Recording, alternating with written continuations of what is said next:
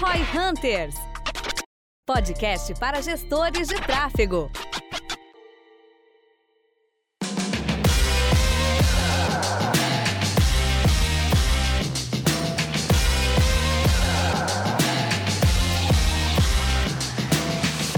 Empresas que vivem de conteúdos, a gente vai lá desde as faculdades que são centenárias até infoprodutores que chegaram ontem no negócio digital, né? Como que do que, que eles do que, que eles vivem, como que eles se alimentam? Sexta no Globo Repórter.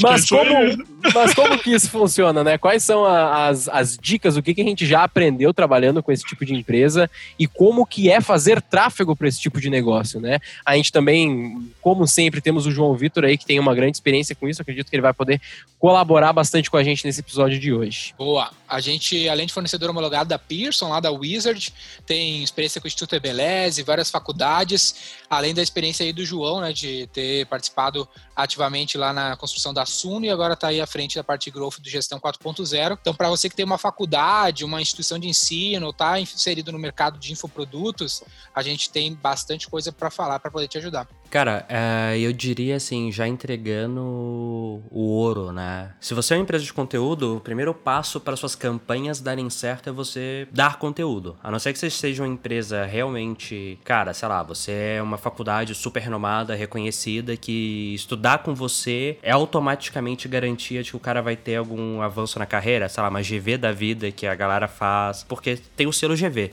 A não ser que você tenha um selo de qualidade automático, você tem que provar para as pessoas por que elas deveriam né, ir aprender com você, seja um infoproduto ou uma faculdade. E aí você tem que produzir conteúdo e, cara, muitas vezes você vai ensinar, tipo assim, você vai dar quase que seu produto de graça de uma forma desorganizada ou no mínimo algo tão bom que se você quisesse vender, você poderia vender. Então, esse é o primeiro passo para você ter aquela base sólida que depois você joga o tráfego em cima para potencializar. Essa é a primeira questão aí na minha visão para empresas de conteúdo. Eu até tenho um complemento bom para te dar que eu falo até no Growth lá eu falo que conteúdo ele é que nem trial para SaaS. Se no SaaS, no Spotify tu tem um trial ali para te dar uma experimentada na solução, no serviço, o conteúdo muitas vezes é esse trial para uma empresa de educação. Então, puta, como é que eu vou saber que o teu curso é legal? Né? Faculdade tem isso, né? Não lembro como é que eles chamavam, mas tinha um dia, um final de semana, uma semana que tu ia lá para ver como é que eram os cursos, tinha as palestras e tudo mais, para te ter um mínimo de amostra grátis. Eu até gravei um podcast com a Kim, que é head de, de marketing do Booking para América Latina, e ela fala, ela estudou em Harvard, e ela fala que em Harvard tu entra na faculdade meio que sem saber qual curso tu vai fazer, vai fazendo umas cadeiras, aí tu vai descobrindo o curso que tu vai fazer. Então tu entra meio pela instituição, e aí tu vai conhecendo os conteúdos e aí tu acaba escolhendo aquele curso depois. É tipo ITA aqui no Brasil, né? Pois eu não sei. Ela disse que tem um segmento tipo Liberty School, tem uma, uma forma de, de ensino que é assim. O ITA no Brasil é assim, cara. Os seus primeiros dois ou quatro semestres, se não me engano, são soltos. A Poli de São sentido, né? Carlos né? também é. A faculdade faz é, sentido, cara, porque o cara vai escolher a tipo faculdade assim. com 17 anos. É, na Poli, se eu não me engano, em específico, você entra pra engenharia. Qual engenharia você, você escolhe depois? Porque a base curricular de engenharia, os quatro primeiros semestres, é tipo, é tudo a mesma coisa, né? Copy-paste. É cálculo, física e umas outras injeção de paciência lá. Aí depois que você vai para as matérias específicas. Então lá no ITA, no ITA e na Poli, se eu não me engano, é de São Carlos, pelo menos era assim antes. Você entra, faz esses quatro semestres sem ter o curso final definido e, cara, vai ter a chance de te conhecer, explorar e tudo. Boa.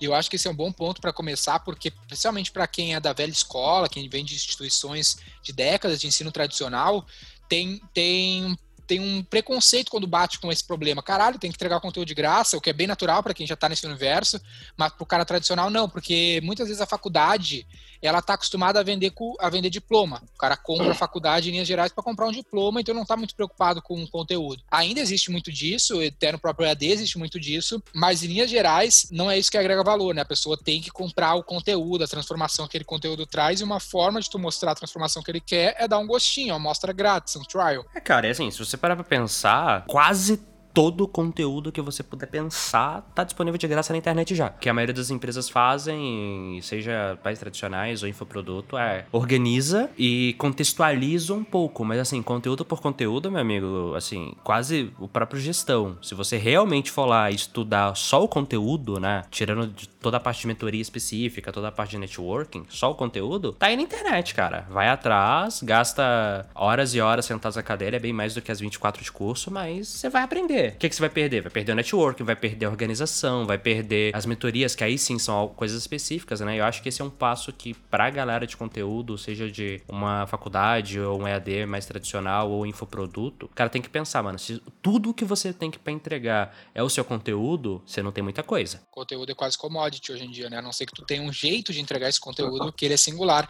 Até no universo que tu vem ali, né, o João, do, da, do mercado de investimentos, com o Assuno e tudo mais, eu sinto muito que tem muito no mercado de conteúdo em geral uma questão de simpatia, meio que no cinema, de uma simpatia com o personagem. Ah, o cara simpatiza com, sei lá, o Thiago Negro e por esse motivo ele compra aquela forma, jeito de ser do Thiago Negro ou da Natália Arcuri ou do Thiago, uh, Thiago Reis lá da Suno, né? Thiago, Thiago Reis, isso. É que o Thiago Reis é o mesmo nome do cara, o Growth Machine, né? Confundindo se eu tô é. falando de um e outro. Só que um tem H e o outro não.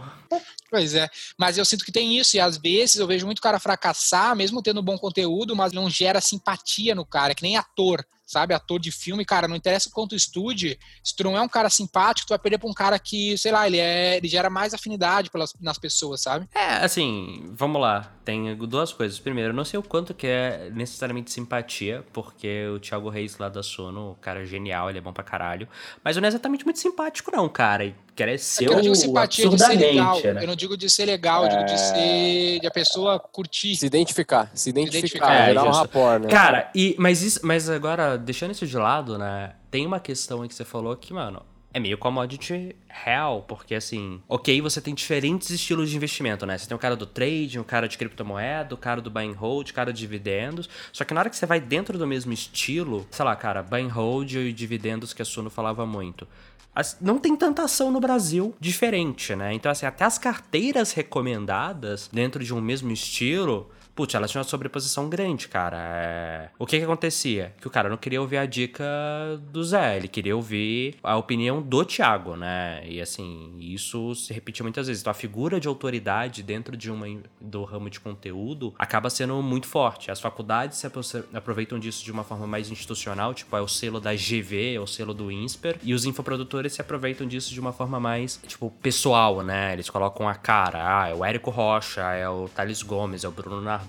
Então você tem meio que esse esse balanço, mas acaba sendo muito ligado a isso. Ah, eu quero aprender isto com esta pessoa, com esta instituição. E aí vem toda aquela parte das campanhas para você posicionar a pessoa, né? Então, putz, cara, você pega o Instagram do Thales, tá, posta conteúdo todo dia, Nardon todo dia, gestão todo dia. Aí o que, a gente faz? Pega esse conteúdo, impulsiona esse conteúdo para ampliar a audiência, tá vendo aquele conteúdo e reforçar a imagem do Thales como a fonte de conteúdo confiável. Aí depois a gente vai lá, pega a galera que engajou e faz uma outra campanha agora sim de conversão. E vai fazendo todo esse funil, sempre baseado em, cara, conteúdo de altíssima qualidade, aumentar o alcance desse conteúdo, reforçar o posicionamento como uma fonte confiável de alta qualidade e por fim você faz uma campanha campanha de conversão. Uma, um ponto assim que eu queria comentar ali, voltando atrás, né? Tava tentando comentar, só que eu tava com o microfone mutado antes, uh, de que o conteúdo é tão é, é, tão commodity que Harvard mesmo disponibiliza boa parte das aulas deles de graça no site, né? Se não me engano é Harvard. Tipo, tá lá, é só assistir. Se tu quer assistir, tá, tá disponível, né? Mas um dos pontos que eu queria fa falar aqui é assim, tu comentou, né, João? Tipo, ah, meu, eu tenho que dar o meu melhor conteúdo possível de graça. E aí, todo mundo que trabalha com conteúdo, quando a gente sugere isso, o cara fala, beleza, se eu vou dar o meu melhor conteúdo de graça, o que que eu vendo? Né? E aí eu acho que vale. Eh, eu, eu, eu, imagino a resposta, né? Mas um dos pontos que eu acho engraçado, assim, é que o próprio Pedro Sobral lá, ele dá o conteúdo dele e uma das maneiras que ele fez para vender o, o, a comunidade Sobral, além da própria comunidade dele, ele vende o conteúdo de novo, conteúdo disponível perpetuamente, vamos dizer assim. Que ele é, fez a dinâmica de apagar as lives. É, o livro é, é isso. G4 Lives. É, G4 Lives. Um livro é isso G4 também. Lives é isso. Um livro, muitas vezes, o cara que acompanha o Flávio Augusto vai comprar o livro dele pra quê? Pra ver a mesma coisa que ele falou de um jeito diferente. O cara compra, às vezes, formato, compra outras coisas. Meu, Exato. pensa filme, blockbuster. Filme, blockbuster, Vingadores, é tudo igual, caralho. Mas tu vê um formato diferente, tá ligado? Sim. Precisa, às vezes, todo mundo passou por isso cara. Algum conteúdo que tu consumiu, consumiu e tu não entendeu. Aí tu consome pela décima vez e ele dá um clique, ah, agora eu entendi. Então, Sim. isso é meio que não, não existe isso, né? Não é um, não existe essa escassez. Uma vez que eu consumi, deu puta, já era, tá preenchido na minha cabeça. Não é assim? Cara, assim, eu, é, eu acho que tem pelo menos três coisas que qualquer um pode oferecer a mais, mesmo que você libere todo o seu conteúdo de graça, e aí vai ser mais fácil ou mais difícil, mas assim, cara, um, você pode oferecer organização, porque dificilmente o seu qualquer conteúdo que você fizer gratuitamente disponível, ele vai estar tá bem organizado. Dois, você pode oferecer suporte, tirar dúvida, que assim, o cara vai lá, vê um post, muitas vezes ele sai com mais pergunta do que resposta, né? Até por conta dessa questão de organização. Então, cara, esse suporte, esse tirar dúvida, ser específico é algo que tem bastante valor. E por fim, comunidade, cara. Eu acho que cada vez mais formar comunidades, né, vai gerar valor pra caramba. Você olha o G4 Lives, cara, as lives são todas ao vivo de graça, você assiste lá, depois você paga o quê? Para ter acesso perpétuo para ter suporte e para ter os conteúdos extras, né? Os livros que são recomendados, os highlights que a gente vai lá e escreve e disponibiliza, todas essas questões de extras. Mas assim, se você quiser, e a gente nem, e a gente nem faz a sacanagem de fazer a live tipo no horário que é impossível de, da pessoa ver, ou fazer. Nós fazemos 50 lives ao mesmo tempo. Tem 50 lives lá no Instagram, no YouTube, porque virou febre. Mas a gente é sempre uma live por vez. Quem quiser realmente pode assistir 100% do conteúdo ao vivo de graça. Não tem pegadinha. Agora, você quer ter acesso depois, quer ter suporte à dúvida, quer ter organização, tipo os conteúdos dentro de trilhas, quer ter os conteúdos extras que a gente recomenda para cara. Você gostou dessa live? Então lê esse livro e esse artigo e esse outro vídeo aqui. Aí você paga. Eu acho que, cara, isso é algo que qualquer um, em tese, pode aplicar o conceito no negócio. Talvez ele não vai ter uma live com a Cristina Junqueira e o Guilherme Bentimol para vender o conteúdo com esses caras. Mas o conceito geral de disponibiliza o conteúdo, depois vende organização, suporte, aprofundamento, comunidade, qualquer um faz tem um case bizarro que eu acho que a gente não pode deixar de comentar, até me veio a cabeça que a gente não tinha nem pensado, mas é, como eu disse, a gente não pode deixar de comentar, que é o case da PUC de Porto Alegre com é, os, eu lembrei disso com a banana de embaixador doido lá, que fizeram uma aula, eles venderam um MBA. Cara, são dezenas de milhões de faturamento no primeiro ano daquele produto, se não centenas das informações que a gente recebeu. Foi mal, bem uma sacada inteligente. Eles pegaram, meu, qualquer pessoa que tinha alguma audiência, o mínimo de conteúdo, fizeram os caras dar uma aula por semestre ou por trimestre, no máximo, e gravaram essa aula e disponibilizaram no MBA online e era isso. Todo mundo achou muito foda aquilo. Todo mundo, até quem não, não estuda. É o Kotler, aqui. velho. Até o Kotler tá dando aula lá. Pois é. Cara, e assim, e eu te garanto que o que esses caras fodas deram de conteúdo nessas aulas, eles já disponibilizaram de graça. É uma palestra. Provavelmente tem no TED, tá ligado? é, exatamente. Só que é boa de piranha, é uma isca boa. Porra, vai botar o Kotler na tua, no teu MBA de marketing. O MBA de growth deles lá é, é bonito de ver assim. A galera ainda sabe quem que é o Kotler? Tipo, a nossa geração conhece. Público de massa, esse é o, esse é o gancho. Eles focaram, meu, em massa, né? Eles compram aqueles caras, né? Compram uma licença, acho que a do, a do Flávio inspirou agora, Flávio Augusto. Pensa, meu, quem é que o cara pesquisou sobre marketing na internet? Kotler. O cara vai lá fazer, foi estudar marketing, puta, MBA com o Kotler, já era. Até ele chegar nos caras mais deep, de growth, vai demorar muito. O cara, o cara que atinge a massa é o Kotler. Puta, eles acertaram muito ali. A gente acaba citando o Sérgio Zima, né? E eu na minha bolha, o, o João falando aí, né? De se, se é da minha época, vamos dizer assim. E aí eu sempre cito o Sérgio Zima e todo mundo fica tipo, é, ninguém conhece. Ninguém conhece essa porra, tá ligado? Mas é porque para nós, na V4 tem um sentido e pá. É que nem a Marta Gabriel ali, que todo mundo usa ela também nos conteúdos de, de marketing digital, que, porra, não é o conteúdo mais denso sobre growth, para não dizer outra coisa. Tá ali, na cara, Cotter, Marta Gabriel e bota uns outros empreendedores, o Rony e tudo mais, e cara, faz sentido. Atrai as pessoas, eles botam uns caras mais didáticos, traz esses caras mais pra ser case e vende vende mesmo com. Não precisa ter o melhor conteúdo epistemológico, e muitas vezes o cara ele bate em ah, meu produto é melhor, mas, cara, vai atrair as pessoas aquilo ali, entendeu? E vai vender um monte é. e depois eles acertam. Isso aí eu acho que é uma das coisas que mais dá raiva na galera de negócios de conteúdo, né? Cara, mas meu conteúdo é muito melhor do que o do outro fulano. Cara, tem uma galera no Instagram que eu acho que o meu conteúdo é muito melhor, só que os caras são tipo 10, 15, 20 vezes maiores do que o meu perfil. Eu falo, faz sentido. Eles fazem um trabalho de distribuição melhor do que o meu. É tão simples quanto isso. Cara, eu nunca consegui parar consist... Mentira, uma vez na vida eu parei consistentemente para crescer meu Instagram. Eu fui de 5 para 15 mil pessoas, acho que em dois meses dois, três meses. Só que aí eu nunca mais consegui parar para fazer isso. Tanto que assim, eu demorei o mesmo tempo de, de 5 para 15, eu demorei pra ir de 15 para 20. Por quê? Porque eu tava trabalhando e não conseguia fazer isso. É... Mas é isso, cara. Tipo, não tem o, con o conteúdo objetivamente melhor. Cara, você tem um conteúdo bom o bastante para as pessoas. Tipo, é um conteúdo bom, o cara vai ver e, tipo, não vai achar que é uma bosta. É, então foca em distribuir bem. E aí nessas horas tráfego ajuda pra caralho, cara. Que é tipo, o impulsiona o post, faz collab, faz remarketing, todas essas questões. Então faz uma campanha. Cara, uma das melhores campanhas que eu já fiz na vida, na época de Suno, ajudou a crescer o YouTube do Thiago, ajudou a crescer o Instagram do Thiago, foi colocava os e-books, os mini cursos, essas iscas digitais, né, para baixar. E no final da página de obrigado colocava: "Ah, agora aproveita e me segue no Instagram. Ah, agora aproveita e se inscreve no meu canal no YouTube." Crescia muito as redes sociais, isso criava aquele ciclo positivo, né? Putz, o cara, olha, ele se inscreveu, é, engajou comigo no Instagram, então ele engajou comigo no Instagram, ele vai ver um remarketing por conta disso. Na hora que ele se inscrever, ele agora vai pro a página de obrigado desse cara que vem do Instagram, manda pro YouTube, porque ele já me segue no Instagram, eu sei que ele já segue no Instagram, e assim por diante. Fazia várias campanhas assim, conteúdo gerava mais engajamento, mais engajamento fazia com que aquele canal gerasse mais receita, essa receita mais reinvestia no canal e gerava mais conteúdo. Era um loop muito bom. Eu acho que um lance interessante, a gente tem esses dois caminhos aí para o nosso ouvinte avaliar, que é o caminho da PUC, de tu contratar celebridades para serem os, ro os rostos, os rostos do teu, do teu produto, ou tu pode fazer o caminho da Suno de te tornar, né, tornar uma, um personagem ali, um, como é que se chama? Influenciador. Ah, não, é que tem um nome em inglês para pessoa que fala na empresa, enfim, no PR tem muito isso, o porta-voz é da empresa. Né, tipo, tipo isso, Speaker. sabe? Ah, tornar, tá. tornar alguém dentro da tua empresa esse representante da marca. Face. É, da, como foi o caso do Thiago na Sul, no caso dos meninos lá no Growth, que eu acho um caminho doloroso e ruim pro negócio, sinceramente. Eu acho que o negócio se tornar dependente de um indivíduo, ele é, se torna meio frágil. Eu prefiro o caminho da PUC, pensa no valuation da, da, do produto da PUC versus o valuation do,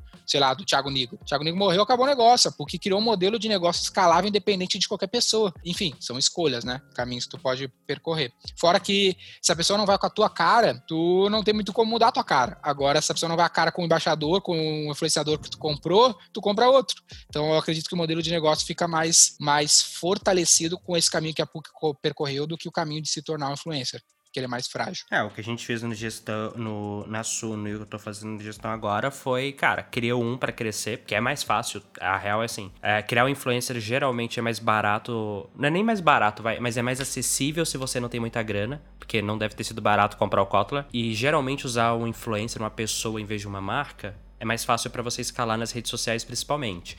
Então começa com isso, cria um, escala e depois distribui. A Suno hoje tem, cara, sei lá, acho que quando eu saí tinha uns 7, 8 analistas, agora deve estar com uns 10, 12, vai. O gestão começou, era só os três, agora não é mais, agora já você aparece lá, tem o Gabriel, tem o Denis, tem, o, tem eu às vezes, tem o Julian, então, tipo, tem que tomar esse cuidado para não se tornar dependente, porque, cara, sei lá, às vezes você encheu o saco, desde encher o saco e não quero mais fazer, até aconteceu um acidente e não posso mais fazer você está dependente, está fragilizado. Exatamente. E um outro detalhe interessante do conteúdo, né, é que conteúdo, eu, eu gosto, a gente produz conteúdo no canal do YouTube da V4 há muito tempo, aqui no, nos podcasts também, uh, principalmente no V4Cast, esse aqui é mais novo, mas enfim, conteúdo ele se torna um patrimônio do negócio. Essa é a graça, né? A, ele é um negócio mais perene, tem conteúdo nosso que são velho, que tem lá um ano e pouco, e ele continua tendo tráfego no YouTube até hoje, porque as pessoas buscam na internet, né? O SEO nos ajuda, e a pessoa encontra, encontra um episódio do V4Cast, do Roy Hunters, dos nossos vídeos do YouTube. Então isso é o legal. E fora que tu consegue adicionar ele na tua régua de relacionamento, pode adicionar ele para ser enviado para um cliente. Essa é a graça. Um conteúdo ele é muito mais do que uma campanha publicitária, que ela é temporal, né? Ela acaba. O conteúdo ele se torna um pouco mais atemporal do que essas campanhas publicitárias mais de curto prazo. É isso aí, eu acho que no geral é isso. Tem, não tem mais tempo também, né, João? Não, vai. E agora, dessa vez eu não, eu não preparei uma frase final. Olha pra você ver. Quero te pensar aqui numa frase, só pra. Deixa, deixa eu pensar numa frase só pra manter a tradição, né? Cara, não, mas tem uma frase que é boa, que é. Pra você fazer marketing para conteúdo, conteúdo é rei. Então, assim, mais você vai ter que ter um conteúdo bom e o seu conteúdo ele tem que ser bom bastante para a pessoa querer o seu produto. Então se você vai achar, não, vou fazer um conteúdo meia bomba aqui, o que a galera vai achar? O seu produto é meia bomba. Você vai conseguir vender um produto meia bomba? É difícil, cara. Então, Mantenha isso em mente. Dê o seu melhor conteúdo de graça. Boa. Talvez tu até venda, mas não necessariamente vai conseguir ter o LTV, né? Porque a pessoa não compra de novo se o produto for merda. Mas enfim, pessoal, se vocês quiserem ajuda para tornar o seu conteúdo mais vendável através da internet, desde a definição de uma linha editorial até a compra de mídias, estratégias de growth. É isso que a V4 Company pode fazer pelo seu negócio. E se você quer se aprofundar um pouco mais sobre marketing digital, sobre a ciência do marketing, a gente tem os sete dias grátis do Cientista do Marketing, que você pode jogar no Google aí, Cientista do Marketing, e acessar lá, se cadastrar e consumir um pouco mais da nossa linha editorial bem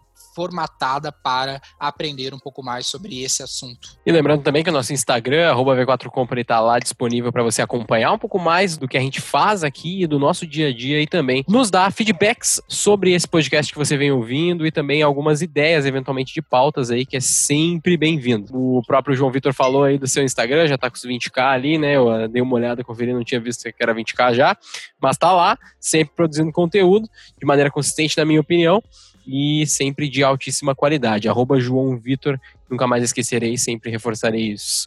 E é isso. Meu nome é Guilherme Lippert, equity partner da V4 Company. Sou Denner Lippert, fundador da V4 Company. E o nosso negócio é vender o seu.